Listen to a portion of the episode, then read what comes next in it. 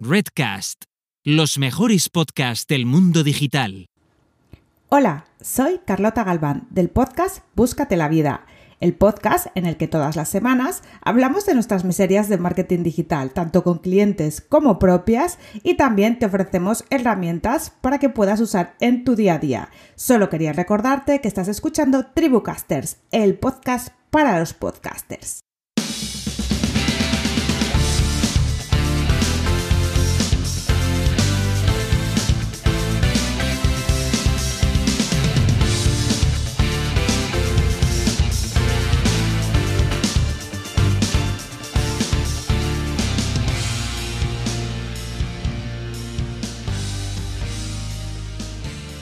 Hola, ¿qué tal? Esto es Tribucasters, el podcast para los podcasters. Yo soy Corti y tengo conmigo al grandísimo Paul Rodríguez Ríos. Buenas, Paul. Buenas, ¿qué tal? Pues muy bien por aquí. Tenemos hoy un, un episodio brutal. Sí, hoy tenemos un episodio muy especial con el oráculo del podcast. Toma ya, que no es ni más ni menos que Emilio Cano, Emilcar para los amigos y el mundo podcastil que bueno, que es un podcaster mítico de la podcastera hispana, tiene Emilcar Daily, Emilcar Weekly, además de otros podcasts, fundador de la red de podcast Emilcar FM, bueno, y básicamente un referente del mundo del podcast en España y, un decano también, ¿no? Porque estaba haciendo podcast cuando los demás todavía estábamos chupándonos el dedo.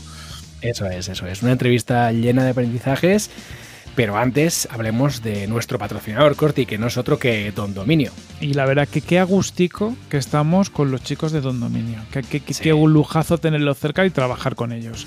Eso es, la verdad es que es un lujo de patrocinador y además también es un lujo de proveedor de hostings y dominios. Sí, y la verdad que luego tiene mogollón de cosas muy chulas, ¿no? Por, ejemplo, cuando tienes el hosting de un dominio, tiene características, pues como que, por ejemplo, eh, puedes seleccionar la versión del PHP que quieres que mm. tenga, se autoinstalan aplicaciones y así tú te olvidas, ¿no? Lo tipo, venga, quiero un WordPress, pim, pim, y lo tengo ahí mm, en nada. Porque tú lo has hecho esto, ¿verdad? Sí, sí, mira, yo instalé el WordPress de Planeta M en dos clics. Y, y eso que no tengo ni idea, pero cero, ¿eh? Es, lo de siempre, es gente que se preocupa que tú estés al negocio, que estés a lo que importa y ellos ya se ocupan de toda la parte técnica y de todos los dolores de cabeza te los quitan de encima. Eso es, y además si tienes dudas, pues te responden por chat o email de forma eficaz y rápida, así que bueno, lujazo de servicio. Y además, oye, si usáis los códigos promocionales eh, Tribucasters Host y Tribucasters DOM, ¿vale? En nombre del podcast y host y DOM para hosting y dominio, aquí hay ahorros muy considerables. que al final el dominio se te queda pues en un cafetico, ¿no? Así es como un café, media cerveza, un pincho, no llega ni a un pincho de tortilla, si es que es nada. Eso es. O sea que ya sabéis, todo es para Don Dominio, a comprar dominios y hostings a mansalva. Bien, ¿Contamos cositas ahora de Tribucasters, Corti? Pues sí, yo si quieres eh, podemos empezar con, el webinar que tuvimos el pasado martes 8, que nos invitó Marcela Díaz, soy podcastera, ¿vale? Yo creo que se conocerá más por, por su nick. Y estuvimos hablando sobre monetización de podcast y la verdad que pasamos un buen rato, ¿verdad, Paul? Sí, hombre, claro, nos invitan a hablar de podcast y de monetización. Bueno, es que Marcela ya nos conoce, nos escucha en Tribucasters y entonces pensó, mira, estos dos, si les pongo esta, este caramelillo para venir en, en el webinar, pican fijo. Y evidentemente ahí estuvimos y lo disfrutamos un montón. Sí, muy interesante compartir con gente de Latinoamérica, pues en la parte de monetización también nos estuvieron contando un poco temas culturales, ¿no? Por algunos de los asistentes y, cómo se ven distintas cosas con ciertos prismas en, distintos países. Y esto es muy enriquecedor porque al final, bueno, cada uno tenemos nuestra realidad y, cuando conectas todo tienes una visión un poquito más clara de cómo funcionan las cosas. Eso es, fue súper interesante. Bien, eh, luego saltamos a comentar Mumbler. Sí, seguimos con el tema de, los valores, que sabéis que cada semana estamos contando uno de los valores que vamos a tener en Mumbler. Y hoy toca este que dice, un podcast es suficiente recompensa para tus oyentes. No hacen falta regalos adicionales para justificar su suscripción. Sí. Bueno, este es otro, otro principio que tenemos muy claro, ¿no? Al final, el contenido en podcast es lo que sabemos hacer como podcasters y entendemos que un podcast tiene que ser suficiente recompensa, que no hace falta que ah, para justificar el apoyo de un oyente, pues tengas que enviarle camisetas, ah, tazas, ah, hacer no sé cuántos contenidos en otros formatos y demás, ¿no? El podcast es lo que sabemos hacer Entonces entendemos que lo mejor que podemos hacer es darles más podcasts. Y igual sí, dar podcasts en, en gratuito, pero también añadir podcasts que sean de suscripción. Aquí eh, tuvimos, por ejemplo, el caso de Alex Barredo, que estuvo de Mixio, que estuvo por el podcast y nos contaba ¿no? el, dolor de cabeza que le suponía a él estar pensando las camisetas, que casi le costaba más enviar las camisetas que lo, que le donaban. Entonces, una, yo creo que este tipo de situaciones es una inspiración en su día para que nos planteáramos algo como Mumbler, eh, como está diciendo Paul, que donde te centras en aportar valor y no tienes que montar un poco toda la parafernalia de, negocio que al final es poco rentable, ¿no? Al final tienes que dar casi más de lo que, de lo que estás cobrando. Eso es, vamos a simplificar todo, ¿no? Eh, yo te aporto un contenido y si tú valoras que este, este contenido es de calidad y te está aportando cosas, pues lo pagas. Y ya está, así de simple y complicado al mismo tiempo.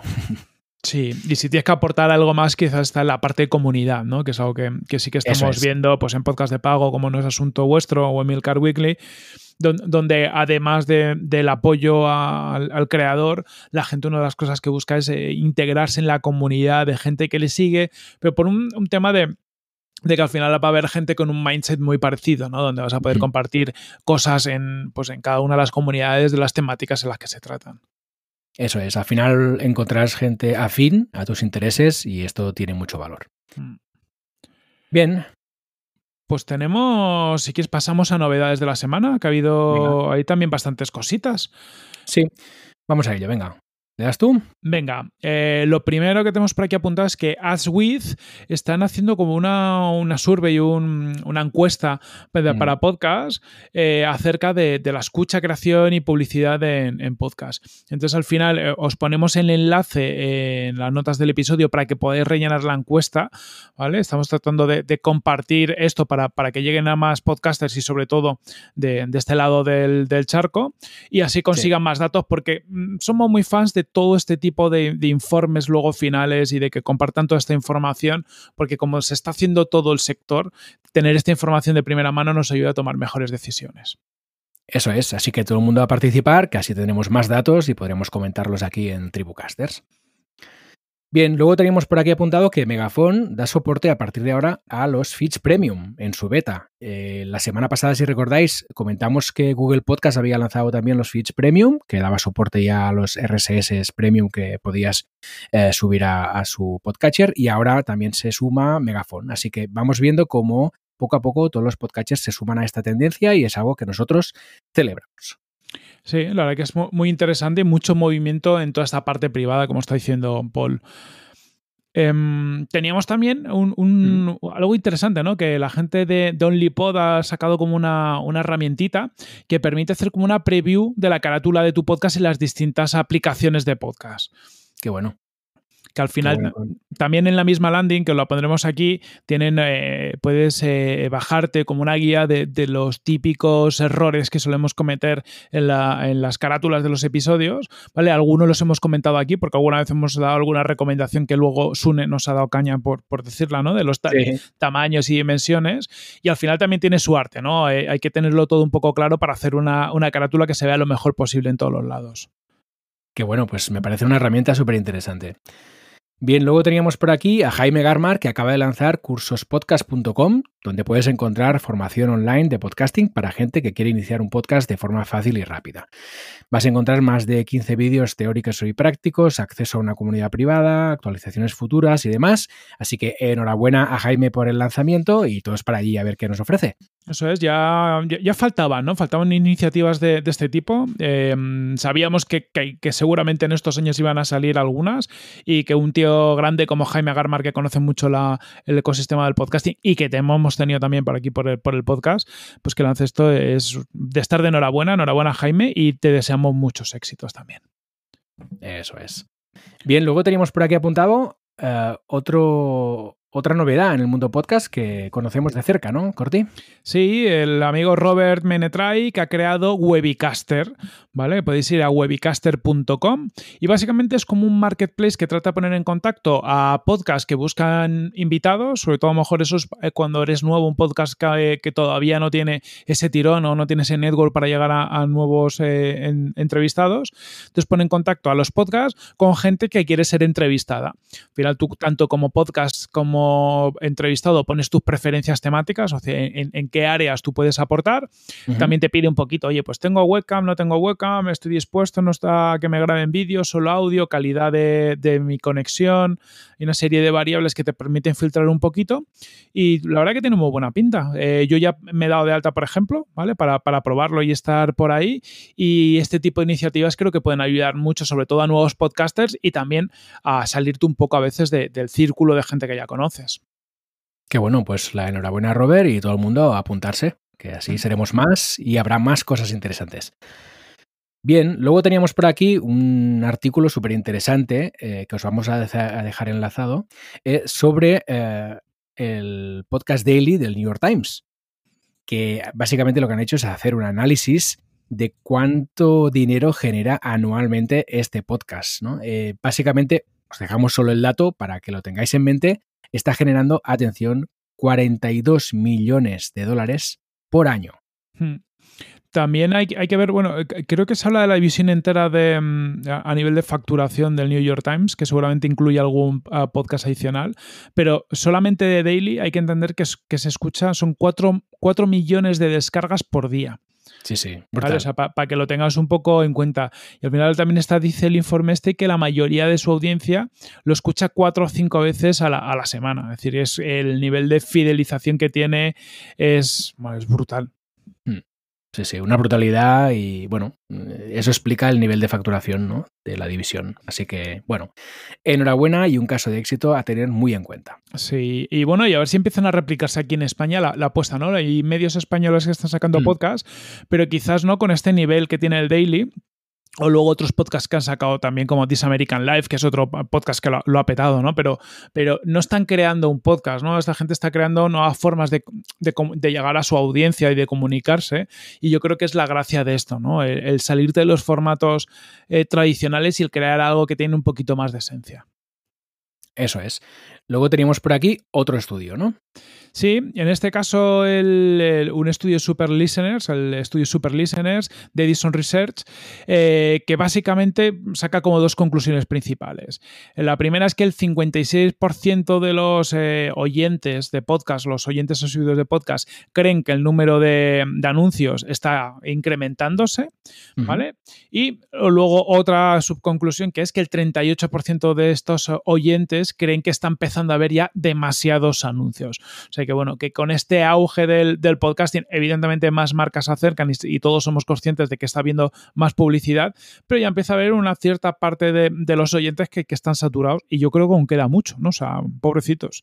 Sí, sí, les queda mucho y al final, bueno, al final será un reto también por parte de los creadores de contenidos, los podcasters, de ver cómo encajar la publicidad de forma que no se genere un rechazo por parte de la audiencia, ¿no? Eh, tenemos que evitar a toda costa la sensación de estar bombardeando con publicidad constantemente a nuestros oyentes, porque esto va en detrimento claramente de la calidad y lo que va al final a generar es que nos dejen de escuchar. Entonces, bueno, será un reto poder aplicar toda esta publicidad a nuestros podcasts de forma elegante.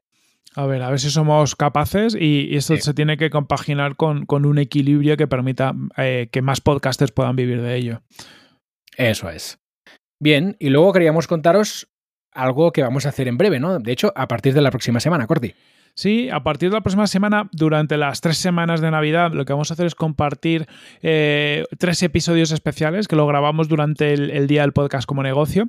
Y fueron las sesiones que moderamos Paul y yo, y donde hablamos de distintas perspectivas del, podcast como negocio. ¿no? Tenemos una, charla con una mesa redonda con Franny Zuzquiza y Joan Boluda, que es con la que iniciamos esta jornada, y, y donde hablamos un poco de presente y futuro del podcast como negocio. Em, y luego otras dos charlas también, eh, bueno, tuvimos la de, ¿verdad? La de podcasters que, ya ganaban dinero con, esto del podcast. Eso es que tuvimos a Elena Merino de Elena en el País de los Horrores, a Pepe Brasín de Pepe Diario y a Antonio Runa de la órbita Endor y fue una tertulia súper entretenida alrededor de este tema, ¿no? De cómo vivir de tu podcast cuando como ellos ya tienes unas audiencias consolidadas. Y encima con un poquito de gresquita y todo, ¿no? Hubo ahí una, una, discusión muy interesante y animada.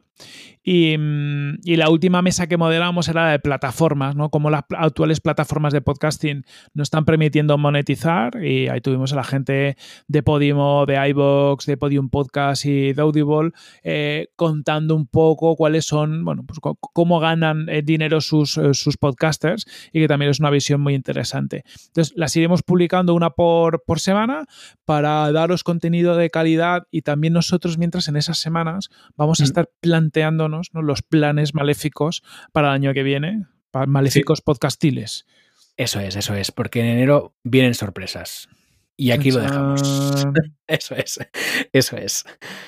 Bien, pues creo que ya tenemos toda la lista comentada, Corti, así que si quieres pasamos ya a la entrevista. Venga, pues vamos a escuchar a Emilio.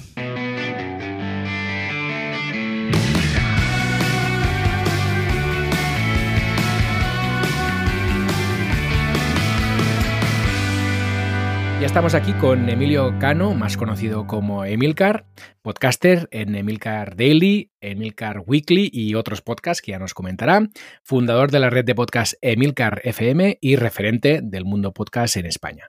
Bienvenido, Emilio. Muy buenas, muchas gracias por traerme aquí gracias a ti, teníamos muchísimas ganas de hablar contigo, porque además cuando preguntas algo en Mundo Podcasting sobre algo concreto, oye, ¿quién sabe cómo hacer esto? Todo el mundo dice, Emilio, pregunta al Milcar, que es el que lo sabe todo. O sea, que tenemos a la Biblia del podcasting en España por aquí. Bueno, bueno, bueno, tanto no. Tengo mis especialidades. Y efectivamente hay algunas cosas del podcasting en las que sé más que nadie en el mundo, pero bueno, me gusta ser humilde. bien, bien. Oye, para Emilio, para arrancar, ¿a qué te dedicas cuando no estás grabando, produciendo y dando podcast? Bien, pues yo trabajo en una empresa del Ayuntamiento de Murcia, eh, que es una, empresa que se llama Urbamusa, y allí me encargo de eh, gestión de eh, desarrollo urbanístico y también de soluciones de movilidad urbana, pues como aparcamientos en superficie y otro tipo de cosas así mala. O sea, nada que ver con, con mundo audio. No, no, nada, en absoluto. ¿Y cómo es que alguien que viene de un mundo que no tiene nada que ver con el audio, empezaste, cómo es que empezaste con el podcasting? Bueno, porque eh, a fin de cuentas, de donde yo sí vengo, por así decirlo, y lo que siempre me ha tenido muy entretenido, pues es todo el mundo tecnológico y todas estas cosas de las nuevas tecnologías, eh, internet y todo eso, ¿no? Entonces, bueno, pues eh, al igual que empecé un blog en un momento dado, emilcar.es, que ahora es un blog sobre podcasting, poco, frecuentado por su autor, todo hay que decirlo.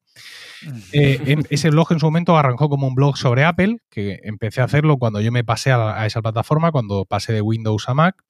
Y pues en aquel momento era muy natural y parecía muy natural, y de hecho lo fue, que quien tenía un blog eh, sobre Apple y que ese blog tenía pues cierto calado entre la muy pequeña audiencia que en esos momentos existía, pues diera el paso al podcasting, pues porque había realmente muy pocos podcasts en general y evidentemente muy pocos podcasts de Apple. Y bueno, pues es, es una dupla que muchos hicimos en, en aquellos años, en aquellos 2006, 2007, el tener nuestro blog sobre Apple y nuestro podcast sobre Apple. Qué, bueno, ya se ha aguantado tiempo, ¿eh? O sea. Sí, sí, es difícil deshacerse de mí. Eso, fíjate, crea un poco de distorsión de la realidad, ¿no? Porque mucha gente habla de mí como pionero, como tal, y, realmente no lo soy, no lo soy. Lo que pasa es que lo que sí soy es, eh, es eh, no extinguible. Entonces, el hecho de que mucha de la gente que empezó antes que yo haya dejado ya el podcasting incluso lo haya dejado incluso hace tiempo, pues hace que se me vea a mí como uno de los pioneros cuando en realidad no, no, lo, no lo, fui, ni, ni, muchísimo menos. Es decir, mi primer podcast fue en 2006, el podcast sobre, que, que todavía sigo haciendo, un podcast sobre música renacentista. Emilcar Podcast fue en 2007 y había gente en España haciendo podcast ya en 2005, muchos en 2006. Es decir, cuando yo llegué al mundo del podcasting, es cierto que éramos pocos, que era una comunidad muy pequeña, pero había ya muchas opciones. Lo que pasa es que no era como ahora, claro. Ahora tú te levantas una mañana y tienes ocho capítulos nuevos en tu podcatcher. Entonces, aunque había bastantes podcasts, entre comillas lo de bastantes, pero nuestro ritmo de publicación era muchísimo más pausado, ¿no? Y era muchísimo más habitual el estar en blanco, el no tener podcast que escuchar. Pero ya había mucha gente haciendo podcast eh, cuando, cuando yo empecé. Mola. Eh, te voy a hacer una pregunta a riesgo de tirarnos mucho rato aquí. Que la pregunta es: ¿cuáles son tus podcasts en activo y cuál es el, formato de cada uno de ellos? Bueno, eso es muy sencillo porque eh, yo tengo mis podcasts agrupados bajo una red de podcasts que es emilcar.fm, con lo cual, pues nada más fácil para los oyentes que tengan algún tipo de interés que entrar ahí, porque además yo soy un tío muy organizado y si entras en, vas a emilcar.fm y vas a la pestaña podcast, vas a ver los podcasts que están en activo. Pone nuestros podcasts, pone series limitadas, producciones, que hay solo una producción, y archivados. O sea, aquí el que se mueve no sale en la foto, por así decirlo. De hecho, tenemos un podcast eh, de, los que, de los que desgraciadamente hemos tenido, hemos cerrado en los últimos meses, que es Perspectiva, que sigue estando arriba porque todavía resuenan los ecos de su despedida, ¿no? Pero vamos, le quedan dos días para que lo baje a la división de abajo. De todos estos podcasts, claro, yo no los hago todos, qué locura. Pero sí hago varios. Ars Música, como he dicho, mi primer podcast, que es un podcast sobre música renacentista, que sacamos, pues, no sé, tres capítulos, a lo mejor cada curso escolar, porque ese es el ritmo del podcast. Luego está en, justo en el otro extremo Emil Daily, que es un podcast diario sobre tecnología y algunas cosas más. Promo Podcast, que es un podcast sobre podcasting, no sé si os interesa el, asunto, que sale cada mes. Ha tenido varias periodicidades durante su vida, pero ahora mismo sale cada mes. Y luego tengo Colegas, tu podcast sobre Friends, que lo hago con mi colega Juan Iquilator y que sale cada tres semanas. Eh, y finalmente tengo Estas locos estos romanos, que es un podcast que hago con tres amigos de toda la vida, donde nos juntamos a hablar cada uno de un tema, el resto le trolea, nos reímos y bueno, es un podcast muy divertido que tiene una periodicidad mensual. Esto en cuanto a los podcasts, digamos, en abierto. Y luego tengo Weekly, que es un podcast privado, semanal, también sobre Apple, productividad y podcasting. De todo. Que bueno, tienes de todos los formatos, en todas las periodicidades, un poco de todo. Sí, sí, eso ha hecho que, entre, entre otros motivos, pues haya dejado de hacer Proyecto Macintosh, que es, digamos, el, heredero de mi podcast eh, original, de Emilcar Podcast. Luego derivó, lo cerré y luego lo volví a abrir como Proyecto Macintosh. Y aprovechando que David Isasi, el compañero de perspectiva, también se dejaba Proyecto Macintosh, pues yo también me lo he dejado, porque al final dicen, no, hombre, pero si es que si son mensuales, ya, pero son mensuales, pero las semanas tienen cuatro meses. Perdón, los meses tienen cuatro semanas. Y al final, muchos podcasts mensuales es que estás todo el día grabando. Y, así no hay manera de descansar, no hay manera de ver una serie tomándose una infusión, no hay manera de criar a los tres hijos que tengo. En fin, claro, son muchas cosas las que hay que hacer en la vida. Oye, pero, pero hay una cosa, esto es muy interesante, es que normal que estés liado, estás sacando un podcast sobre Friends 16 años después de la emisión del último episodio. O sea, eso tiene tela. Sí, sí, sí, pero vamos, eso es un podcast, fíjate, es un podcast que hago con Juan Iquilator, otro gran amigo mío, fundador de Estar locos estos romanos. Luego él tuvo que dejar, que dejar Murcia por motivos de trabajo, porque Estar locos estos romanos es un podcast que se grababa presencialmente y en cuanto eh, la, la, lógica y la sensatez lo permita, lo volveremos a hacer. Y también dejamos de grabar colegas, porque para nosotros era pues sentarnos juntos en una mesa a hablar.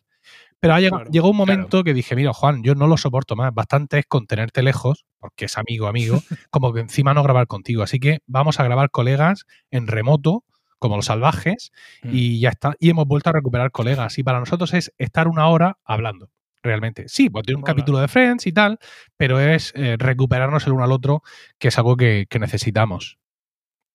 Qué bueno. Qué bueno, qué bueno. Bien, ahora centrando un poco más el tiro hacia Emilcar Daily, eh, Emilcar Weekly, ¿cómo es un poco tu, flujo de trabajo? Es decir, mm, ¿vas anotando temas? ¿Tienes un calendario editorial? ¿Cómo funciona un poco todo eso? Sí, sí, voy anotando temas. Eh, lo que pasa es que, bueno, sobre todo el Daily es el, el de los dos podcasts el que es más susceptible a las noticias, ¿no? Es decir, yo eh, básicamente, en la misma aplicación de productividad que uso, que en este caso es OmniFocus, pero bueno, esto es anecdótico, porque al final es lo apunto en un sitio. Eh, eh, voy apuntando cosas que me voy encontrando, tweets, noticias que leo en los blogs, ideas que se me ocurren mm, de pronto, y allí tengo listas ¿no? para Promo Podcast, para Emilcar Daily, para romanos incluso, para, para Trending. Es que no he mencionado Trending, la verdad se me, se me ha olvidado. Javier Soler se va a enfadar. Trending es un podcast de Milker FM que es semanal y es un podcast sobre noticias, donde hay un presentador que es Javier Soler y varios colaboradores que cada uno hablamos de una noticia. Y yo participo en Trending también. Eh, Venga, que no falte de nada. Sí, sí, es que me, me, gusta, me gusta. Hay veces que no puedo, pero como somos muchos, pues tampoco pasa nada, ¿no? Pero estoy presente en casi todos los números. Entonces yo voy apuntando ahí cosas y pues básicamente el día antes de, o sea, sí, si hoy es lunes, pues el lunes por la tarde miro a ver lo que tengo apuntado y preparo el podcast del martes. Eh, como ahora estoy alternando, como mucha gente, teletrabajo con trabajo presencial, si voy a teletrabajar el martes, pues el podcast del martes lo grabo el lunes por la tarde. Si no, si voy a la oficina, lo grabo de camino a la oficina, que es el origen de Milcar Daily, un podcast que se graba mientras estoy yendo a trabajar. Qué bueno. es que mola las historias hasta de los, los orígenes de los podcasts. Está muy guay. Oye, Emilio, gran pregunta porque seguro que te hacen mucho. Eh, ¿Qué equipo utilizas tú para grabar ahora mismo? Bueno, eh, a mí como la vida me ha sonreído, pues eh, estoy, bueno, como a ver, como todo el mundo, empecé con mínimos, empecé con lo que yo denomino el, hacendado del, del, podcasting, que es Behringer, y poco a poco he ido ambicionando carismas mejores. Y al final, pues estoy usando una Rodecaster Pro con todo, todo el set de, de, Rode, es decir, el brazo de Rode que vale 79 euros, el Rode Procaster y tengo una pequeña flotilla de Rode PodMic para cuando en circunstancias sanitarias adecuadas puedo juntarme a grabar estas locos estos romanos. O vienen a grabar en casa Lactando. Lactando es un podcast de Milker FM, es un podcast de sobre lactancia materna y crianza con apego que presenta mi mujer y también es un podcast grupal, ¿no? Que lo hacen siempre pues tres o cuatro compañeras. También ahora se está haciendo en remoto, pero las de Lactando vienen aquí a, casa a tomarse mi café y a comerse mis bizcochos y a grabar el podcast y también lo usamos. Es por ese motivo que tengo tantos micrófonos. Aunque si no hiciera estos podcasts grupales también tendría tantos micrófonos. Esto es así. Eso lo eh, el daily, cuando lo grabo en movilidad, lo grabo en el iPhone y bueno, pues he ido explorando durante mucho tiempo el vasto eh, campo de los micrófonos Lightning. El Lightning es el conector que usan los iPhone. Y ahora mismo uso un Rode VideoMic Me que es un micrófono muy conocido de Rode para mm, precisamente para grabaciones eh, de vídeo y tiene una versión que es la L, VideoMic Me L, L de Lightning y ese es el que estoy usando ahora mismo para grabar el daily conectado a mi, a mi iPhone. Aparte, pues tengo otra legión de aparatos y de historias y de grabadoras, pero tampoco es cuestión de presumir aquí de jugar. no, ya, ya, ya, ya, ha quedado patente. Sí, ha quedado claro. Ha quedado claro. ¿Y editar? ¿Cómo editas tus podcasts? Pues mira, yo edito muy poco mis podcasts, que es algo que cualquier otro compañero mm, podría criticarme eh, claramente porque se escucha. Es decir, evidentemente no se me va a pedir edición, edición en el daily, incluso cuando lo grabe en casa, porque su naturaleza es, le doy al botón, grabo, le doy al botón y publico ahí no se me va a pedir nada. Pero bien es cierto que en los otros podcasts que hago sí podría, eh, sí podría dedicarme más a la edición. A la edición en tanto en cuanto, pues, quitar esos, mm, esos, ah, esos tal, em, todo ese tipo de historias, ¿no? Dejar una grabación mucho más pulida. Pero no lo hago. No lo hago porque me gusta la naturalidad en ese sentido. Alguno dirá, no, lo que eres es un vago. Bueno, puede ser, puede ser. hay, hay, veces que sí hay cosas que corto, ¿vale? Pero generalmente no, no lo suelo hacer. Es decir, un tragar saliva como el que acabo de hacer yo ahora mismo, cuando tú ves la onda, parece que cabe en medio, que cabe en medio una furgoneta, ¿no? Eh, ese tipo de cosas hay veces que sí las quito, pero generalmente, generalmente no lo hago. Mm, prefiero, y también es algo que, suelo enseñar a la gente cuando hago algún seminario de podcasting, preparar mucho el podcast antes. Como todos sabéis, eh, si todo lo que gastes, todo el tiempo que gastes en preparar, es tiempo que vas a ahorrar en editar. Y en muchas ocasiones, en mm. muchísimas ocasiones, mis guiones son literales. Es decir, yo estoy leyendo. Pero leyendo, pero con puntos y comas. Lo que pasa es que, claro, la experiencia al final te hace que eso pues, no se note mucho. Entonces, pues bueno, si he perdido el tiempo, evidentemente, en estar haciendo un guion con puntos y comas, aunque tenga sus espacios para que, mm, paréntesis, enróllate, cierra paréntesis y tal, pues luego eso evidentemente te quita tiempo de edición porque el titubeo que puedas tener ya es mucho menor.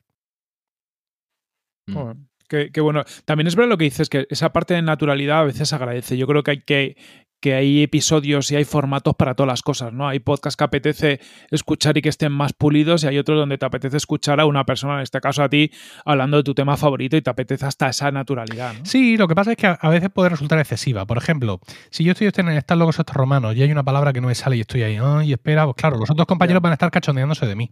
Y eso es parte del contenido que ofrecemos. Pero si soy yo solo el que estoy, ay, ¿cómo era? Que no me sale. Pues mm, Claro, eso, si realmente me espero hasta que me acuerde, pues al final lo corto. Lo, más normal es tener recursos dialécticos en ese momento y seguir hablando. y luego recuperarlo más adelante. Esa es la naturalidad que gusta, ¿no? Pero la naturalidad que, Mm. que interrumpe el discurso no es agradable para nadie y, bueno, afortunadamente no me suele ocurrir, pero evidentemente cuando ocurre hay que cortar. Claro. Em, siguiendo por, por otro lado, también te queríamos preguntar por eh, las escuchas. ¿Cuál es la media de escuchas que tienes en, en tus podcasts? Sobre todo en. Es que, claro, en, en tu caso puedes hablar de todo, ¿no? De la red o, o- o si quieres, sobre todo del weekly, del daily, que, que yo creo que ya son tus baluartes principales. Sí, el weekly, las escuchas, entre comillas, dan igual, porque al ser un podcast privado de suscripción, lo que importa son las suscripciones. Y pues quiero, Eso quiero es. compartir con vosotros que estoy muy cerca de las 400 ahora mismo. eh, que ha sido Ole. Yo, yo siempre he hablado de mis 300, porque los suscriptores al weekly siempre era un número en torno al 300, de entre 280 y 310, porque ya sabéis cómo funciona esto de las suscripciones, ¿no? Que oscila mucho. Pero ahora, por primera vez, estoy realmente dirigido hacia los 400. Tenemos ahora mismo 370 suscriptores de, de weekly y una comunidad súper fuerte que estamos desarrollando en Telegram gracias a un servicio que se llama Overgrups, que ha salido hace poco, que es de Víctor Correal y que me permite gestionar todo Sí. eso así juntico en un paquete sin que yo tenga que estar preocupándome de esas cosas. Y Emil Daily es un podcast que, como comentaba hace poco, es un podcast que no crece en audiencia. Lo cual, también lo he comentado hace poco, es una buena noticia, porque significa que no baja en audiencia, ¿no? Y con la que está cayendo, ¿no? Con toda esta, esta invasión de los ultracuerpos que estamos viendo en el podcasting, con todas estas redes y todas estas gentes profesionales y Spotify y todas estas cosas, pues no bajar de audiencia, pues amigos, que quiero decir, ese está muy bien, está muy bien. Eh, las audiencias de Milcar Daily eh, son las mismas básicamente desde hace un par de años, es decir, con un ligera, una ligera tendencia a la subida, muy ligera, pero cada capítulo se escucha entre 5.500 y 6.000 eh, veces. Son las descargas, las escuchas que me ofrece Spreaker, que es mi hosting, que tiene la certificación IAP, con lo cual pues, son números de los que tenemos que fiarnos todos. Eh, qué bueno. Y son muy buenos números. Y em, por la parte de la promoción, ¿qué haces tú para promocionar tus Claro, esa es la cosa, que no hago mucho, ¿vale?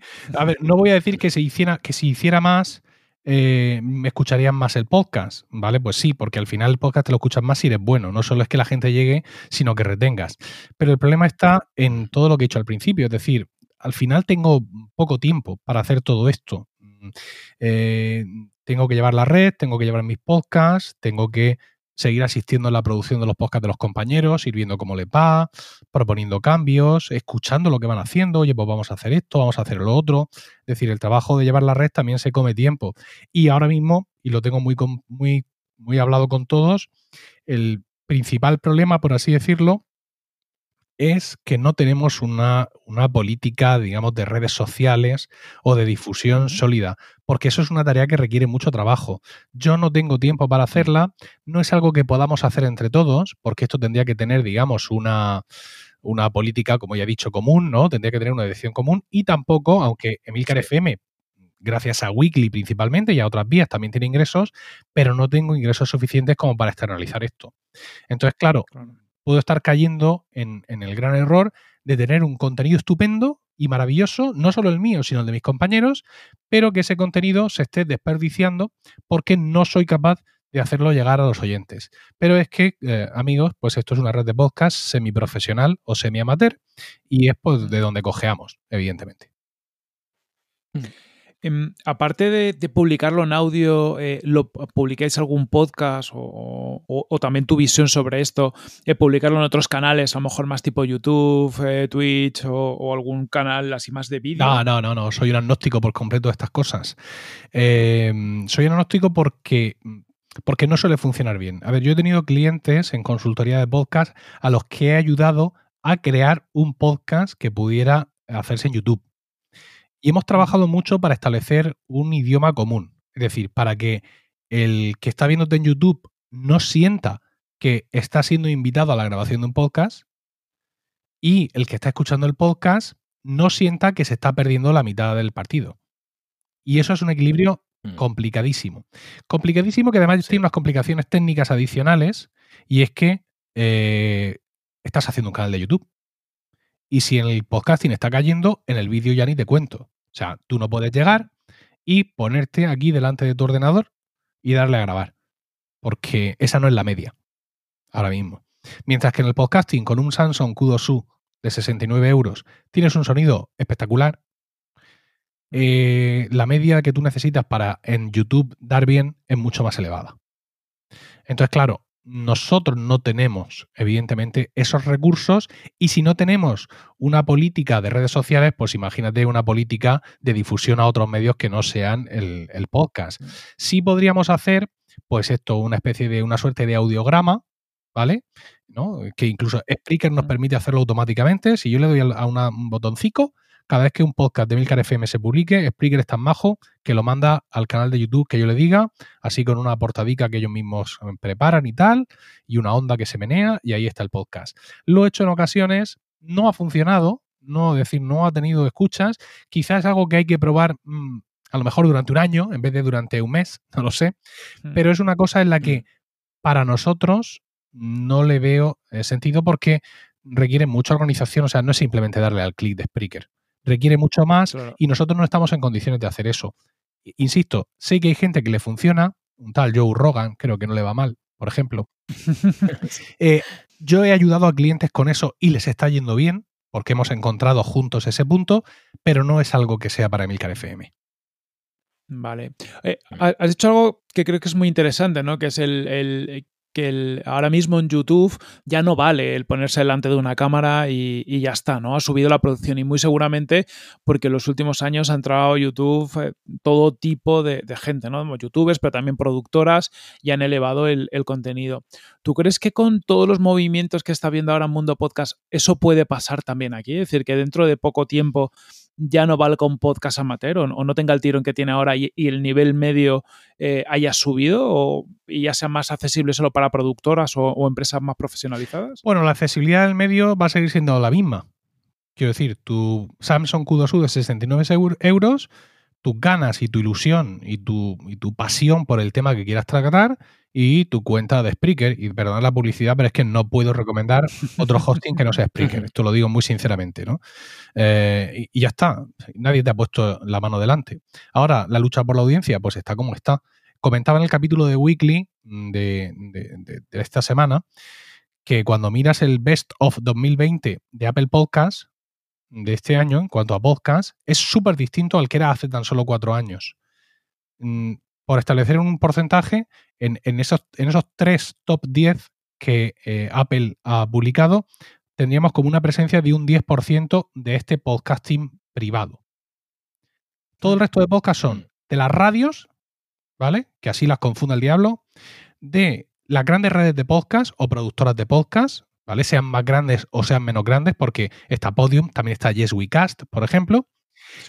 Los grandes influencers que son una empresa en sí mismo, es decir, gente que viene de Instagram o que viene de YouTube y que tiene chorrocientos mil seguidores y que también tiene el podcast, que es lo mismo que publica en YouTube o no, ¿vale?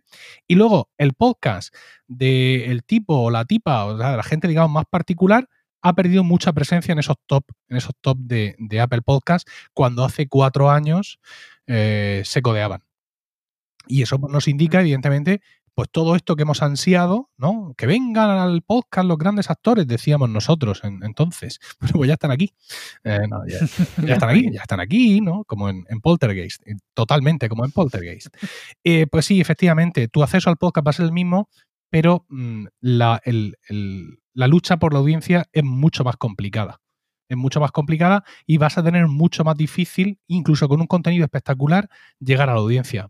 Pero es que esto es así y, ya está. No, no hay que, o sea, no es culpa de nadie porque no es algo que sea doloso, es simplemente el crecimiento de un medio y como tal tenemos que verlo. Hmm. Toda la razón. Es inevitable. Sí, sí, totalmente de acuerdo. Bien, ahora queríamos preguntarte un poco más sobre Emilcar FM. Em, ¿Por qué montaste una red? ¿Cómo surgió la idea? Pues yo la monté por imitar, digamos, los patrones que nos venían del podcasting estadounidense, donde las redes de podcast eh, estaban allí cortando el bacalao y todo ese tipo de cosas. Tenían mucha presencia en Apple Podcast, ¿no? Era como muy apetecible cuando entrabas a Apple Podcast y veías ahí todas sus portadas y tal. Y me parecía que era una buena idea a la hora de dar, eh, pues, cierto empaque a todas las cosas que yo estaba haciendo de cara a mostrar una cara más profesional y a la monetización del podcast. No, como he explicado muchas veces, por el hecho en sí del, dinero, que el dinero está muy bien, por cierto, sino por eh, conseguir ese hito, ¿no? O sea, que en España también haya redes de podcast y que empaquetados como una red de podcast seamos capaces de llegar por fin a los anunciantes que no están llegando, maldita sea. Eh, luego, evidentemente, una vez que ya tengo todos mis podcasts, los que yo hago y mi círculo más cercano, mis, amigos, eh, hacemos, pues ya llega el momento de la expansión y empiezo pues a fichar programas que ya existen o a generar programas en mi, en mi cabecita y buscar quién es la persona adecuada para que me haga ese podcast. Y eso ha sido un poco la vía de crecimiento de Milcar FM, con un patrón. Y es que queremos, queremos tener podcasts sobre los temas más diversos posibles. No es una red especializada, es una red diversa. Porque de esta forma creemos que vamos a traer más gente nueva a los podcasts. No gente nueva a nuestros podcasts, sino gente nueva al podcasting en general. Intentando ensanchar todavía más la temática y ofrecer a esas gentes que están por ahí sin escuchar podcast un podcast del asunto que a ellos les interesa y cuando estén escuchando ese podcast dirán, pijo, por ejemplo, si son de Murcia, ¿no? Si hay más podcasts, aparte de este que yo escucho sobre encaje de bolillo, pero qué, qué fantasía es esta. Y habremos ganado pues más gente para la causa. ¿Y, dirías que has conseguido el, objetivo que buscabas con, la red? Sí, sí, yo creo que sí. creo que, aunque nuestras cifras de, audiencia son, son modestas, es decir, nuestro principal, es decir, a la hora de comparar las audiencias, a mí me gusta mucho hablar exclusivamente de descargas por capítulo, ¿vale? Porque he tenido no sé cuántas descargas mensuales, mm, perdón amigo, pero tengo un podcast diario y cualquier cifra que tú me vayas a dar, mm, yo me la voy a pasar por encima. Eso no es una competencia justa, ¿no? Pero eh, nuestro podcast con más descargas es Proyecto Macintosh, precisamente el podcast que acabo de dejar. Como veis, no, soy muy bueno eligiendo, que tiene, mm, tiene por cada capítulo más de 7.000 descargas, por la general. ¿Vale? Ah, los podcasts que tenemos de temas más extraordinarios, pues han tenido unas descargas modestas, pero importantes para, para, el momento en el que estamos. Es decir, que yo puedo decir que un podcast nuestro de Milcar FM, gestionado aquí de esta forma, tiene mil o dos mil descargas, con Spotify ladrándonos a la puerta de la casa y con Podium y con todo eso, pues si yo consigo tener 2.000 descargas, está muy bien, ¿no? Y luego, pues evidentemente, esos oyentes saben reconocer el sello, que era también una cosa que buscábamos, y tenemos mucha gente, mucha que se reconoce como oyente de Emilcar FM. ¿Vale? No escuchan todos nuestros podcasts, pero escuchan muchos de nuestros podcasts. Y cuando sacamos un podcast nuevo, ojo, ese podcast nuevo tiene una oportunidad. ¿Por qué? Porque hemos conseguido cierto sello de calidad que nuestros oyentes reconocen. Incluso aquellos que no escuchen ningún podcast nuestro, si llega un día que nosotros sacamos ese podcast que a ellos les interesa, como conocen la red, pese a no ser oyentes, ese podcast va a tener una oportunidad adicional. Y eso pensamos que, que es muy importante. Genial. Bueno, y ya, que lo estás diciendo un poco por encima, ¿cuáles son los beneficios de, una red de podcast eh, para un podcaster? Has comentado algunos, pero seguramente hay alguno más. Pues mira, en estos tiempos es complicado, ¿vale? Porque al igual que pasó con las redes de blogs, pues las redes de podcast también mm, se han venido un poco a menos. Eh, parece que resulta ahora más fácil pues tener tu podcast que tenga mucho que ver con tu marca personal, que le puedas dedicar el 100% de tu tiempo, eh, tenerlo todo muy controlado tú, tener todas las riendas muy cogidas y ser, digamos, un tirador solitario. Eso es, es muy práctico. Pero, como decía, eh, son momentos muy complicados para intentar llegar, ¿no? Para intentar pues tener esa, esa llegada a, la audiencia, ¿no? Entonces, pues, mm, eh, pertenecer a una red de podcast en un momento dado te puede dar esa oportunidad. O sea, de momento ya cuentas con los oyentes que la red tiene. Es decir, ya vas a recibir una oportunidad, cosa que mm, para mucha gente no llega nunca. Porque evidentemente cada podcast nuevo de Milcar FM es anunciado por los demás podcasts tanto en sus redes sociales como en los capítulos. Tenemos un nuevo podcast en Milcar FM, no sé qué, no sé cuánta, patapam, patapam. Bueno, pues ya lo tienes ahí. Eh, ese, ese mm. primer voceo, por así decirlo, es algo que no tienes si estás tú solo. Si estás tú solo, pues es, eh, ¿no? Eh, friends, Fools and Family, redes sociales, algún retweet que te salve la vida, meterte en un hashtag, ¿no? Vendose da panda, como aquel del chiste. Y todo eso es mucho más complicado, mucho más complicado, a no ser que partas de una marca personal de otro sector que te propulse dentro de este, ¿no? Pero la red de podcast todavía, todavía creo que puede jugar, que puede jugar ese papel. Mola. Sí, sin duda. Sí, sí, sí. Bueno, estás bajo la marca de Milcar FM y además si los otros podcasters pues te recomiendan, pues seguro que es un boost para empezar importante. Em, si algún podcaster ahora está pensando, oye, pues me gustaría estar en Emilcar FM, ¿puede postularse para ser parte de la red? Fíjate, esto es una cosa complicada. Eh, de cuando en cuando recibo ese email, ese mensaje privado que me dice cuáles son las condiciones que pedís para pertenecer a Emilcar FM. Y esas condiciones no existen porque la pertenencia a Emilcar FM no está abierta. No es, eh, oye, mira, pues si cumples esto y esto y esto estás dentro. Porque, porque no puede ser. Es decir, no puede ser porque esto lo llevo solo. Emilcar FM es yo es- como empresa tiene la forma de que yo soy un empresario unipersonal, soy un autónomo, entiendo que conocéis el formato, y, y Hmm. ya está. Es cierto que hay compañeros en la red que, que ayudan mucho, ayudan mucho con cosas de la red y que ayudan mucho pues, con muchas cosas. Pero básicamente el día a día recae sobre mí. Muchos de ellos se han ofrecido hacer cosas y en un momento dado yo podría delegar algo más, pero yo sigo siendo aquí el jefe principal, por así decirlo. Entonces yo tengo que cuidar de mis podcasts, tengo que mm, verlos cómo evolucionan y tengo un tiempo limitado para dedicarles. Ahora, por ejemplo, como he comentado por encima al principio, hemos perdido algunos podcasts al principio de este curso, no, los he cerrado por baja audiencia, ¿eh? sino porque los podcasters, pues cada uno ha llegado a un punto vital y han dejado de hacerlos, y yo no voy a sustituirlos. Es decir, yo no voy a sustituirlos activamente porque, bueno, pues ahora mismo nos encontramos con, eh, pues con un total de 25 podcasts en activo y yo pienso que es un número suficientemente amplio para quedarme quieto. Así le voy a poder dedicar más tiempo a directo al mensaje, a Intrépidos o a Oficina 19, que son nuestras tres últimas incorporaciones, por ejemplo, con los que vengo trabajando desde el verano, pero que se puede trabajar más. Si yo empiezo a meter podcast, más podcast por un afán de coleccionar cromos o de volver a estar en los em, casi 30 o lo que sea, pues flaco favor le voy a hacer a- al resto de, de podcast, ¿no? Porque al final no voy a poder trabajar con ellos en mejorar su producto y eso pues tampoco, tampoco es, ¿no? Entonces, pues no hay, no hay condiciones para pertenecer a Milcar FM porque no es algo que esté abierto. Entonces, cuando me hacen esa pregunta, la respuesta es esta. No, no estamos abiertos a nuevas incorporaciones. Tampoco quiero decir, eh, oye, pues hazme una propuesta, ¿no? Porque, eh, por- porque tampoco quiero dar esa sensación de que es, venga, sedúceme, ven aquí y lo mismo eres digno de que te imponga mis manos, porque no es ese, no es así como yo quiero que me vea la gente. De vez en cuando veo un podcast por ahí, lo escucho, me enamoro, aparco un, un montón de dólares en su puerta. Bueno, no es mentira. Eh, lo ¿no? lo traigo como directo al mensaje, por ejemplo. Otras veces es un viejo amigo como Gerardo, oye, quiero volver al podcasting. Bueno, no, pues no vuelvas a tu podcast. Ahora vas a hacer uno para mí.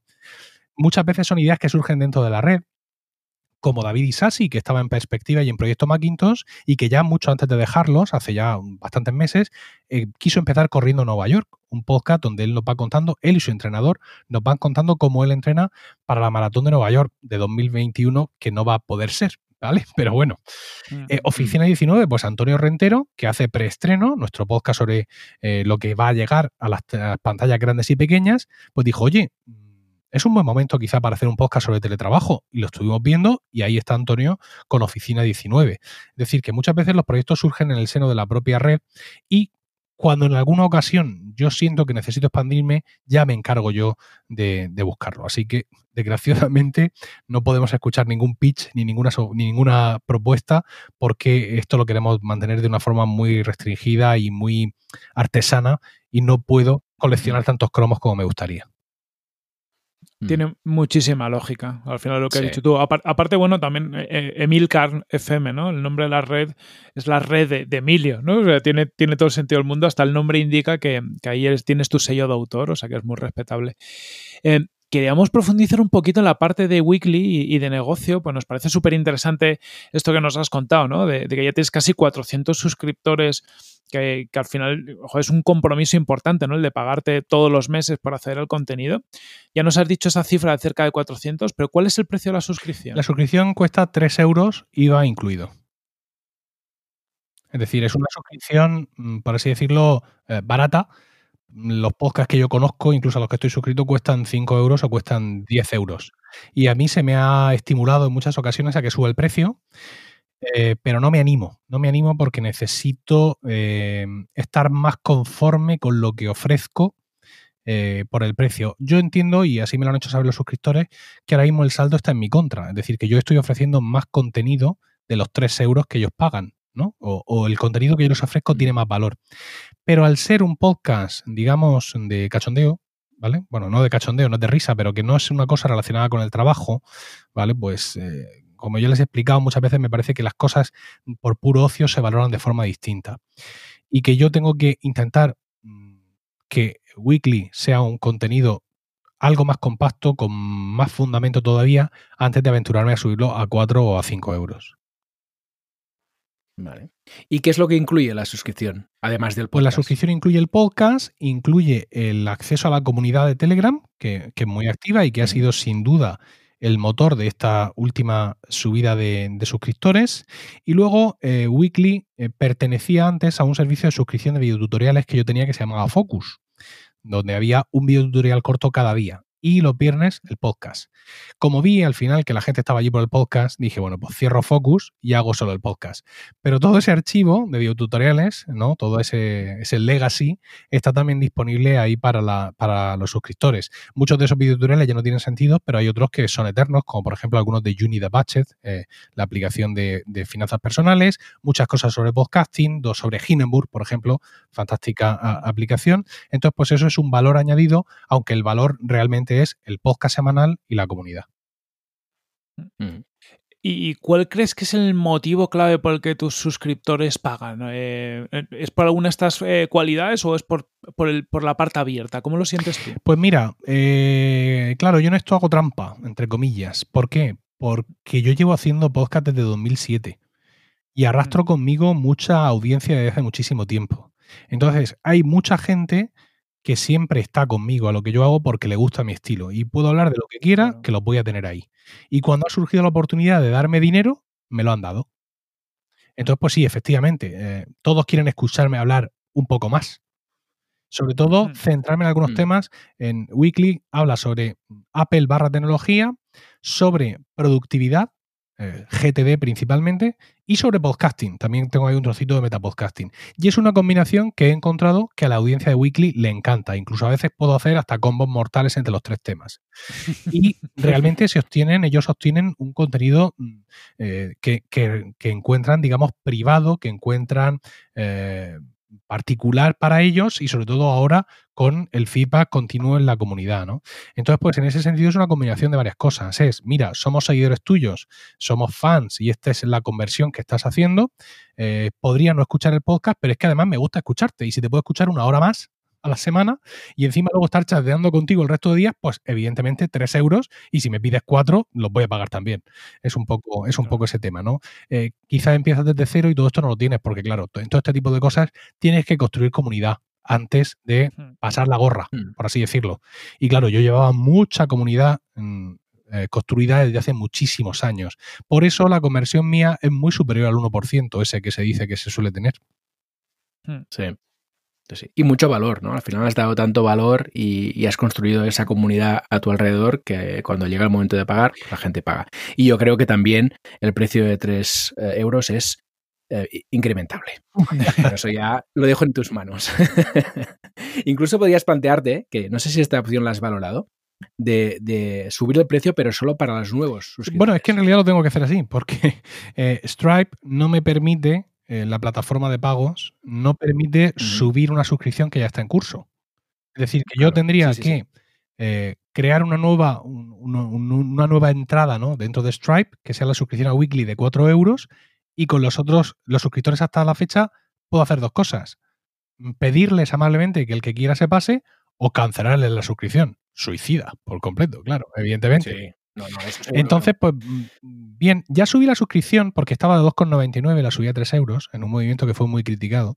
Em, pero sí, evidentemente, si yo lo hiciera sería, sería así. Porque otra de las cosas que tienen todas estos, cualquier membership site, mm, desde el mío, que es el más humilde que puede existir, hasta Netflix o HBO Max, es el tema de la retención. ¿no? Eh, la retención es el valor más importante que tienes en tu, en tu sitio porque gente va a entrar y salir continuamente. De hecho, todos los que tenemos un negocio de, membresías, vemos con estupor el email del alta del nuevo usuario y al segundo siguiente la cancelación. ¿vale? Mm. Que le va a permitir mantenerse todo el mes, pero es en plan, joder, ¿no? ¿Qué te he hecho yo para que, para que Sí, me sí. laceres de esta forma? Es como este, Y lo Sí, que duele. como este Sí, meme, y- como y este meme que había sobre la proclamación de la República en Cataluña, no es un comentario político, mm, Dios me libre, pero ya sabéis cuando, cuando dicen se proclama la República, pero se suspende temporalmente. Y hay un meme muy famoso donde se ve a un montón de gente alegre y a continuación un montón de gente decepcionada, ¿no? Insisto, sin querer hacer yo crítica, mm, crítica política, pero cuando te pasa esto es muy parecido. Un nuevo suscriptor, ¡yuhu! Acaba de cancelar. ¡Ah, ¿Por qué? Sí, sí, Ah, bajón, bajón terrible. total. No, y además hay el sesgo de que duele mucho más la baja que, que te alegras de Sí, la alta. Es decir, eso te alegras mucho, pero la baja te duele el Claro, es que no le ha dado tiempo a escuchar y a decir esto es una mierda. No, no ha podido ni eso. Entonces, pues sí, efectivamente, si yo no haría nada con los antiguos. Eh, un factor más de retención. Ojo, si me voy, me cuesta un pavo más al mes. ¿no? Ese sería un poco, sería un poco la idea, pero bueno, es algo Sí. que afortunadamente, como ahora, gracias a Overgrups, tengo comunidad activa y activable, pues todas estas cosas las, las debatimos, ¿no? Porque una cosa muy bonita es que ellos se sienten parte de, del negocio, entre comillas, aunque ellos son los clientes, pero muchas de- cuando debatimos esto, ellos no debaten conmigo como clientes. Fíjate qué cosa, ¿eh? Ellos debaten pensando Mm. en lo que va a ser mejor para el negocio porque entienden que ellos como cli- clientes van a tener esa repercusión, ¿no? Es decir, el hecho de que yo pueda dedicar más tiempo y más eh, efectivos a todo esto porque consiga más dinero, evidentemente va a repercutir en ellos y así, y así lo ven. Qué bueno. Mm. Bien, ah, ahora te queríamos preguntar por un tema de facturación para hacernos un poco de composición de, de idea de cómo va todo. Entonces, sumando la red de podcast y el weekly, más o menos, ¿en qué facturación nos estaríamos? moviendo? 2019, 13.000 euros. Y 2020 vamos por 15.000. Ole, ¿eh? Y, Ole, y vamos a llegar, eh, evidentemente, pues a, a 16 y pico cuando con el mes de septiembre de, de- de Weekly y, y algunos patrocinios que tengo por ahí, que no sé qué ha pasado a final de año, pero ha venido todo el mundo. Qué Mola. bien. Oye, guay, guay. Pues mo- mola ese crecimiento. Y más un año complicado Sí, como este. ha sido todo fundamentalmente gracias a Weekly, ¿eh? porque sí, como yo te digo, pues tengo muchos patrocinadores ahora, tengo diciembre completo, pero eh, esto ha sido una cosa fortuita, porque yo tampoco puedo hacer ese trabajo, maldita sea. Lo, lo he estado haciendo durante un tiempo de las posibilidades, pero ya llegó un momento en que dije, mira, es que no puedo. Voy a optar por la monetización directa, que es Weekly, y si vienen patrocinadores, bendito sea el Señor. Pero es que no puedo estar tocando puertas. Entonces, bueno, pues ahora sí han venido unos cuantos, o más bien me los han traído, y bueno, pues eso va a redondear un poco la cifra de seguramente del ejercicio 2020. Oye, y y hablando esto de patrocinadores, ¿tú qué, qué haría falta en el ecosistema para que sea más fácil acceder a estos patrocinadores? Porque empiezan a salir agencias de podcast, empiezan a salir distintas figuras. ¿Tú crees que pueden ayudar y, y- y sobre todo ayudar a podcast independientes o a, o a redes de podcast independientes como es el caso de, de Milka? Yo ya estoy pensando que es la única forma. Incluso. ¿Sabes? Es decir, o contamos con este tipo de agencias in- intermediarias, o va a ser muy difícil que consigamos nada si no somos el podcast del nicho, del nicho, del nicho. Y voy a poner un ejemplo Mm. que ya lo tengo amortizado, ¿vale? Porque lo pongo siempre. Podcast, los que hayan- me hayan escuchado en muchas entrevistas van a decir, otra vez va a decir lo mismo. Sí, querido oyente, lo voy a decir otra vez. Podcast sobre crianza de canarios. ¿Vale? So- no hay, so- solo hay este, claro. ¿Y cuánta gente cría canarios en España? Vamos a pensar en un podcast en español. Vamos a no pensar en Latinoamérica, porque entonces ya hay mucha más gente. Hay 2.000 tíos criando canarios. Los 2.000 que escuchan mi podcast, efectivamente. Y ahora, como yo también soy criador de canarios, pues conozco las grandes marcas de jaulas para canarios, pienso para canarios, mm, no sé, videoconsolas para canarios y todo eso. Y entonces yo mismo sí puedo ir a esas marcas. No puedo esperar que nadie me las traiga. Porque es una cosa tan sumamente nicho que ¿quién me va a traer eso a mí? Nadie. Entonces, salvo en ese caso donde tú mismo, pues sí, te lo tienes que hacer todo, ¿vale? Y además te interesa porque estás en un mercado que conoces. En el resto de los casos que tocamos temas que aunque sean de cierto nicho, son más amplios, pues tenemos que estar a lo que las agencias puedan conseguirnos, evidentemente, e incluso hacer publicidades más bien genéricas. Los patrocinadores que se han podido escuchar en el Milcar FM hace poco, pues por ejemplo, Endesa o el Banco Sabadell. eh, fantástico porque ambos dos han anunciado unos mensajes que calan en la audiencia de Milcar Daily por el tipo de mensaje que ellos han decidido ubicar en esas campañas. Pero no es magníficos. Por ejemplo, la tienda de productos de Apple, que también me ha patrocinado. Esos van, bueno, esos van al, nicho a, tope. Pero también hay cabida pues, para ese tipo de cosas, para una Endesa, para, eh, para un Banco Sabadell, para un Tesla, por favor, si me están escuchando en estos momentos, Elon Musk, ¿vale? Y entonces, pues claro, ese tipo de anunciantes, tú, yo no voy a ir a José Antonio Endesa a decirle, oye, que mira, que veo que tienes unos proyectos de energía renovable y, tu red de carga de coches la estás ampliando muchísimo, ¿qué te parece si hacemos una campaña? Porque no tengo ese acceso. Pues claro, pues ahí es donde los intermediarios juegan un papel que es fundamental. ¿Y, suficiente lo que está viendo o, hace falta mucho más? Porque es verdad que ha habido un movimiento, yo, eh, como que hemos notado noticias, ¿no? A, como a golpetones. De repente ha habido momentos que han salido varias cosas y, y algún momento que ha parado. ¿Cuál es tu percepción del ritmo al que está creciendo? Claro, yo te diría que está creciendo brutalmente, porque mm, de pronto te estoy teniendo un montón de denunciantes. Pero claro, mi visión en esto es súper parcial. Mm, no, no puedo. Yo la visión que tengo es de los podcasts que yo gestiono, de los de Milcar FM y de los podcasts que escucho. Y mm, los patrocinadores se cuentan en estos podcasts pues, con los dedos de una mano, evidentemente. Eh, pero mucho más que antes. O sea, hay podcasts, por ejemplo, Mixio de Alex Barredo, que tiene siempre patrocinador. Y eso mm. es una maravilla. Eh, evidentemente el trabajo que hace Alex, su profesionalidad, su número de descargas, pues está lejos de lo que yo hago. Y evidentemente, pues él ha podido llegar ahí a ese punto. Él se dedica a eso profesionalmente, incluso al podcasting, ¿no? Y esto hubiera sido algo impensable hace dos años, seguramente. Que el propio Alex, siendo igual de bueno y con los mismos oyentes, tuviera patrocinadores todas las semanas, ¿verdad? Entonces, pues sí, tenemos que decir que esto ha crecido y se ha puesto a un nivel eh, a un nivel interesante. Pero claro, como el podcasting está como está, pues es muy complicado que esto vaya a llegar a todos. Si no estamos mm. todos bien organizados, si no pues tenemos nuestras redes o nuestros contactos o lo que sea, para ponernos a tiro de estas agencias que también tienen que, revelarse un poco, que salir a la luz para que la gente les pueda tocar la puerta y puedan aumentar su, catálogo de, de podcast donde poder colocar anuncios. Y sobre todo, mm hacer un, producto decente. Yo empecé a buscar anunciantes con Emilcar Podcast cuando publicaba un capítulo, pues cuando me apetecía. Así no se pueden buscar anunciantes.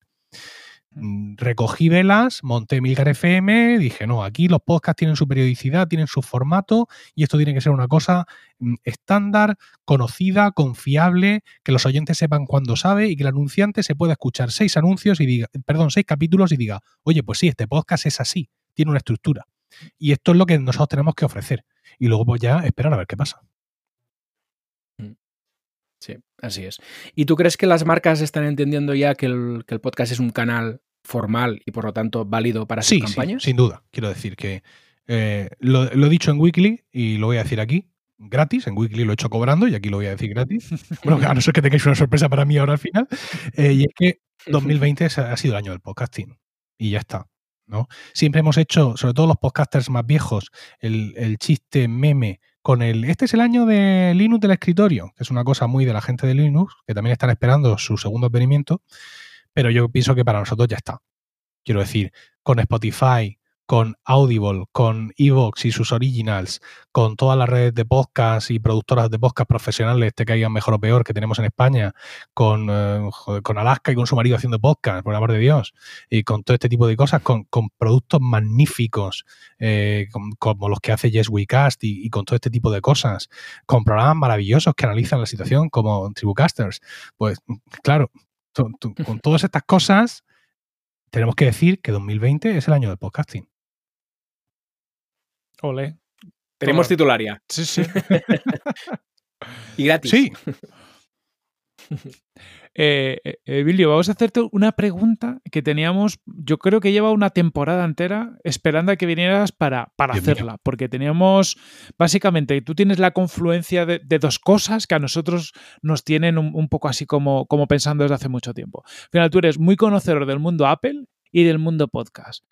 ¿Por qué crees tú que Apple ha tenido una, como una desidia brutal con el mundo podcast hasta hace relativamente poco, ¿no? Porque al final fueron los que crearon el concepto, pero, pero han pasado unos años en los que para ellos el podcast parece que no existía. ¿Cuál es tu ¿Cómo visión? que hasta hace poco?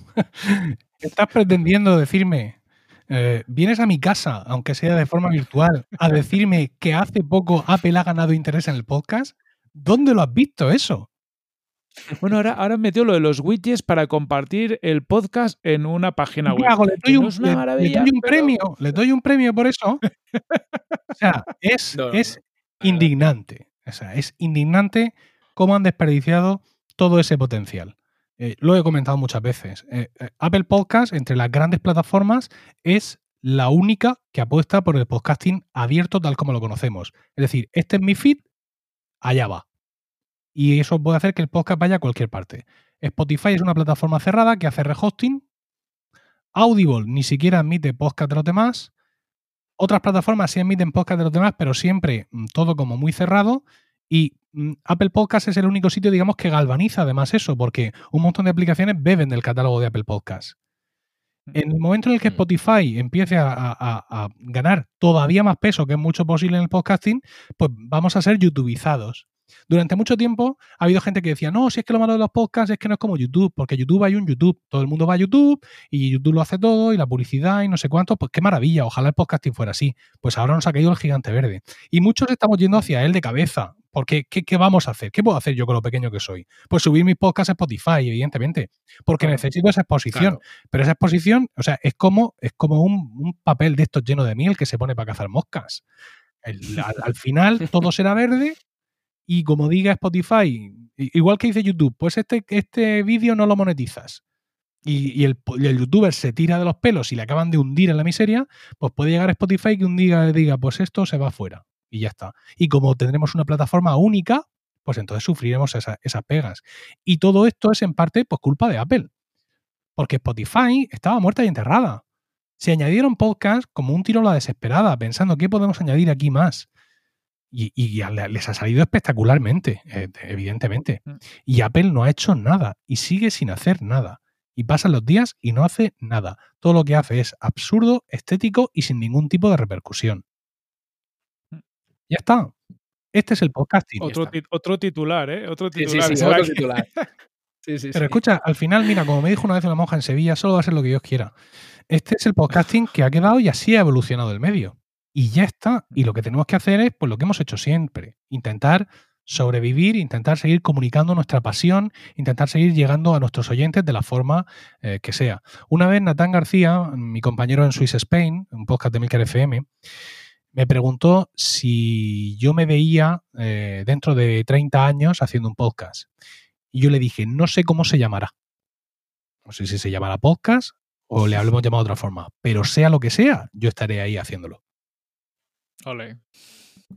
Bueno, no- nos están, nos están quedando uno de titulares que vamos a tener trabajo para luego ordenar tanto titular. Sí, sí. Bien, bien. Em, luego te queríamos preguntar, Emilio, aparte de la, de la monetización ¿no? y del negocio que ya nos has contado, eh, ¿qué te ha aportado y qué te aporta el mundo del podcast? La gente, si yo al final aquí estoy por la gente. Quiero decir, yo mm, todos mis esfuerzos comunicativos han sido por conectar con otras personas con mis, con mis mismos intereses. Todo esto empezó en los foros de Todo Pocket PC, que era una web, un portal y foro dedicado a eso, a los Pocket PC, los dispositivos portátiles con, con Windows, y primigenios, rivales del Palm, o sea, Pleistoceno. Mm. Ahí los compañeros del foro me envenenaron con la manzana. De ahí me empecé a interesarme por las cosas de Apple y cuando yo abrí emilcar.es lo abrí para compartir con otras personas mi pasión por los dispositivos de Apple que yo acababa de descubrir. Y cada paso que he hecho en el podcasting ha sido por eso, para llegar a los que están ahí fuera y que son como yo. Y que en un momento dado les puede interesar, les puede divertir, les puede entretener y les puede alimentar mi punto de vista sobre esas cosas. Ese ha sido siempre lo que me ha movido y, es el, principal alimento de que yo me siga moviendo. Los comentarios de la gente, el saber que están ahí, el ver unos números de descarga que en, ocasiones son silenciosos, pero es un silencio estridente, porque son 5.500 descargas todos los días. Que luego ya sabemos que lo escuchan o no, pero hay muchas posibilidades de que lo vayan escuchando. Al final, si son todos los días, pues digo yo que lo escucharán, si no ya se hubieran desuscrito. Eh, todo, todo ese, todo ese, esa retroactividad ahora, además, hecha mucho más efectiva gracias a las redes sociales desde hace ya unos años y ahora con la comunidad de Weekly, todo eso es eh, sin duda el combustible que, que me alimenta a mí y que alimenta a Milcar FM.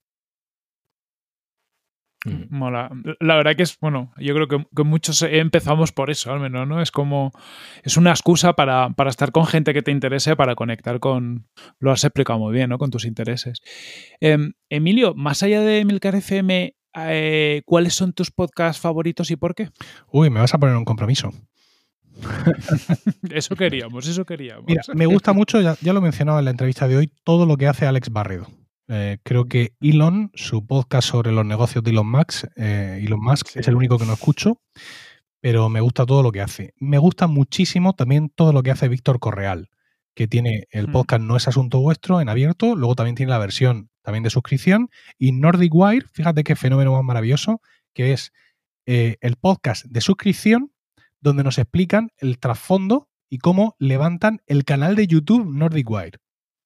Mm. O sea que yo con Nordic Wire tengo un vídeo los sábados y luego pagando el podcast los miércoles y también la comunidad donde discutimos el podcast, discutimos el vídeo, ellos nos cuentan los patrocinadores que les entran para el, el, YouTube y lo que les cobran, y lo que ha pasado y las grabaciones y la cámara que se han comprado. O sea, transmedia eh, total.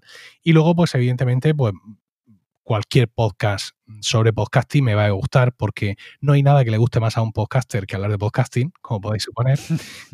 y muchos podcasts de Milcar FM, también yo los trato de escucharlos todos, no todas las semanas, pero sí mantener el contacto con ellos, pero sí hay algunos de los que soy especialmente asiduo y ahora mismo podría Plug and Drive, por ejemplo, o Proyecta, o bacteriófagos o directo al mensaje, que es una de nuestras más recientes eh, llegadas, y por supuesto Intrépidos de Gerardo Rato, y saliendo también de casa, pues diría Loop Infinito, diría Pulse Start, diría Desde el reloj, diría lo que yo llamo Boluda FM, ¿vale? Y eh, pues también algunos de factura, eh, digamos, de fuera de nuestro país, aunque en nuestro idioma, como pueden ser el siglo XXI es hoy, como pueden ser el Washington Post y como puede ser, por ejemplo, Radio Ambulante. Y cuanto más diga, más me voy a dejar fuera, así que mejor dejo de, decir cosas. muy buena selección. Menuda lista. Sí, sí, muy interesante. Bien, ¿y a quién nos recomendarías traer a Tribucasters? Bueno, pues esto es un compromiso porque no sé a quién habéis traído en general. O sea, yo sí puedo recordar los capítulos, pero tampoco sé cuál es vuestra agenda o si tenéis por ahí capítulos grabados y escondidicos, ¿vale? Pero eh, si no habéis, habéis traído a Víctor Correal. Ha pasado, sí, sí, sí, efectivamente. Víctor Correal ha pasado. Entonces yo os recomendaría, por seguir un poco en la línea mía, ¿no? De lo que es el podcasting eh, no profesionalizado, no, yo os recomendaría, si duda, a Pedro Sánchez no el presidente del gobierno, sino el, insigne podcaster y compañero mío en ese podcast eh, que es la extraña pareja que sacamos cada trimestre o así. Porque Pedro tiene un punto de vista muy reposado de todo este asunto de lo que es el podcasting como comunicación, el cómo han entrado aquí los grandes. Él tiene un, punto de vista muy interesante que ya ha manifestado en algunos de sus podcasts y creo que sería una entrevista a la que le podréis sacar mucho, mucho pringue. Oh, que, bien suena. Pues mira, apuntado mm. y, hay una entrevista con, el no presidente del gobierno, pero que va a ser más interesante que hablar con, este señor. Em, ¿Dónde pueden encontrarte los tribucastes? Lo hemos dicho varias veces, pero recuerda y a qué quieras hacer allá. Sí, muy sencillo. Emilcar.fm en nuestra página web. Yo creo que los podcasts tienen que tener su, su hogar web, sin lugar a dudas. Mm. Y ahí van a tener todos nuestros podcasts, todo lo que hacemos, enlaces para suscribirse en cualquier aplicación y, todas esas cosas. Desde ahí podéis partir para conocer todo el trabajo eh, que hacen mis compañeros y que hago yo mismo. Genial. Pues nada, Emilio, muchísimas gracias por, por este ratito tan, tan bueno que hemos pasado y también por, bueno, por ser tan ameno en la comunidad del podcasting, por haber estado siempre impulsando todo esto y, haber respondido muchas dudas y comentarios, porque nosotros siempre que hemos hablado con alguien aparece tu nombre como, como alguien que ha echado un cable o que ha ayudado en un momento determinado o que ha hecho una consultoría y que ha ayudado a que muchos podcasts de los que escuchamos a día de hoy estén ahí donde están ahora. Nada, es un placer. Ya sabéis que estoy aquí a vuestra disposición para digamos, para un poco mostraros mi, versión de la realidad que tengamos en cada momento. Y esto es muy interesante porque esa foto fija que hacemos de la realidad del podcasting cada vez que nos juntamos unos cuantos a hablar del tema, últimamente cambia cada vez eh, más rápido, ¿no? Eh, así que para mí va a ser un placer seguir comentándolo en mis propios podcasts y cada vez que me llaméis a vuestros micrófonos. volveremos a molestarte para que te vengas seguramente más pronto de lo que parece. Muchísimas gracias, Emilio. Un abrazo. Un abrazo.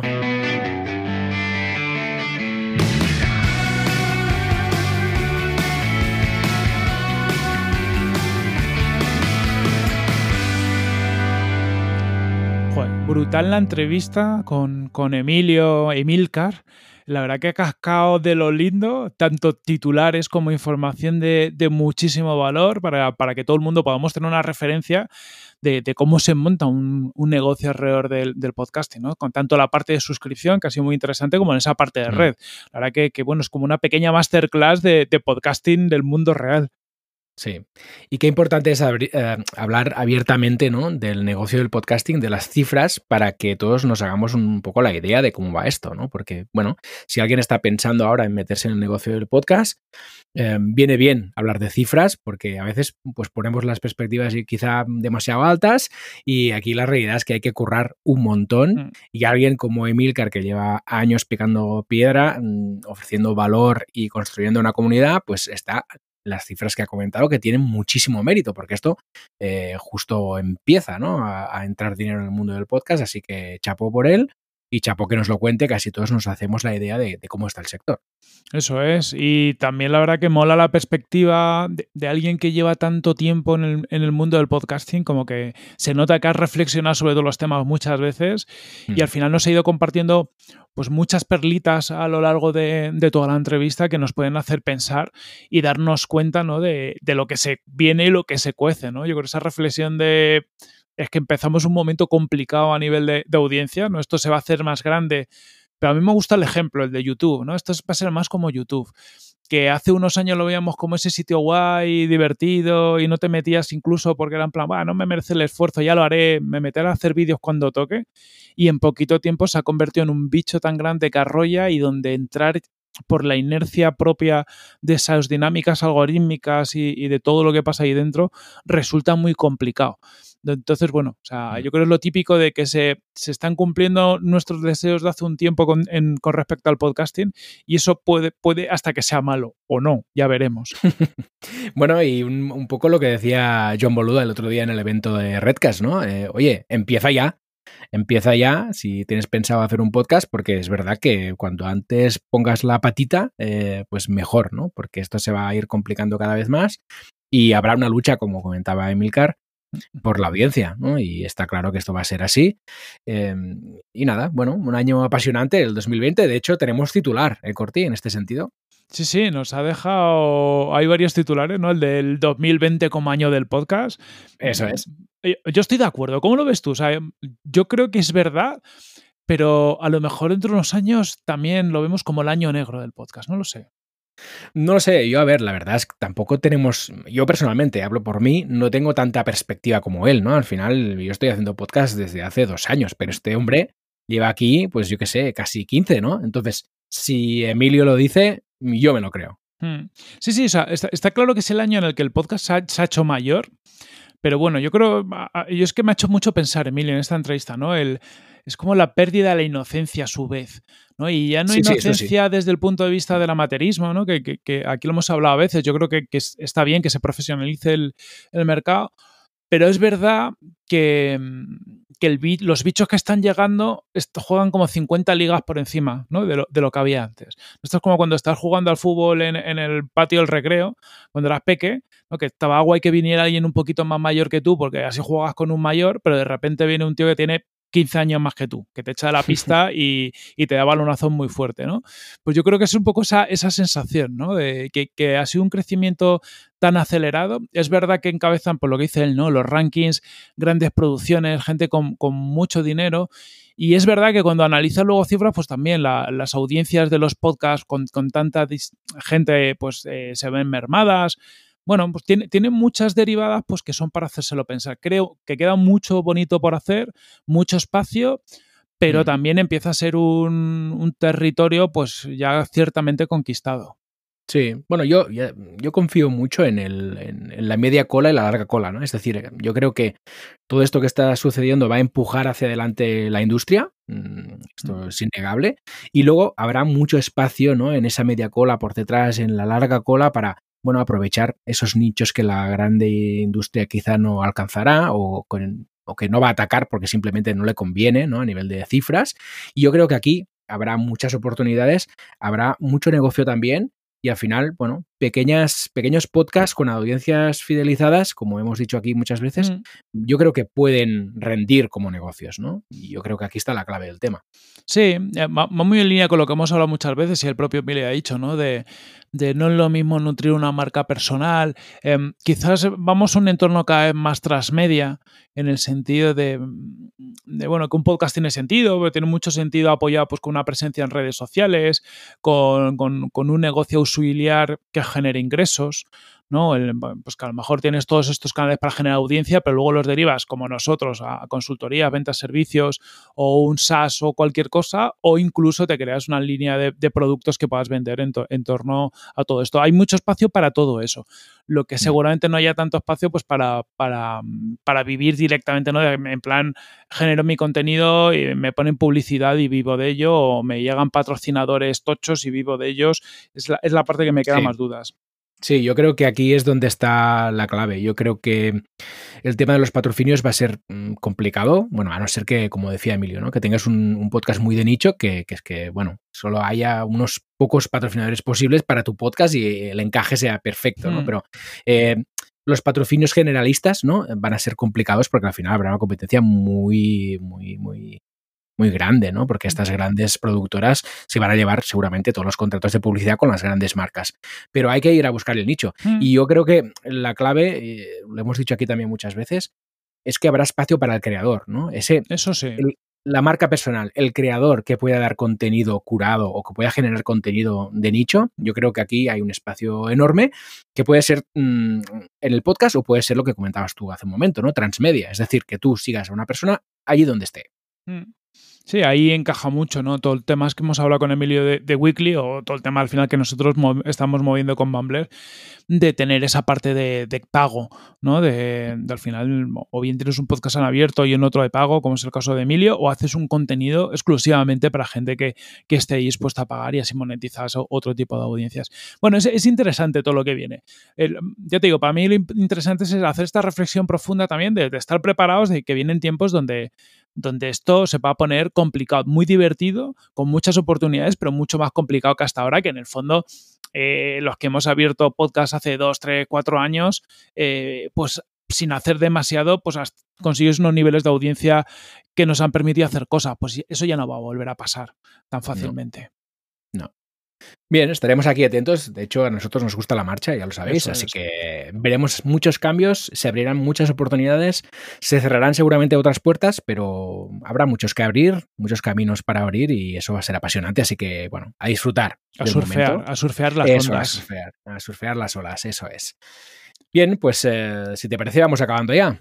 Eso, los que nos estéis escuchando, recordad que nos podéis seguir en redes sociales, usuario Tribucaster, tanto en Twitter, que ya lo tenemos, como en Instagram, también andamos por, por YouTube y, como no, en nuestra página web tribucasters.com.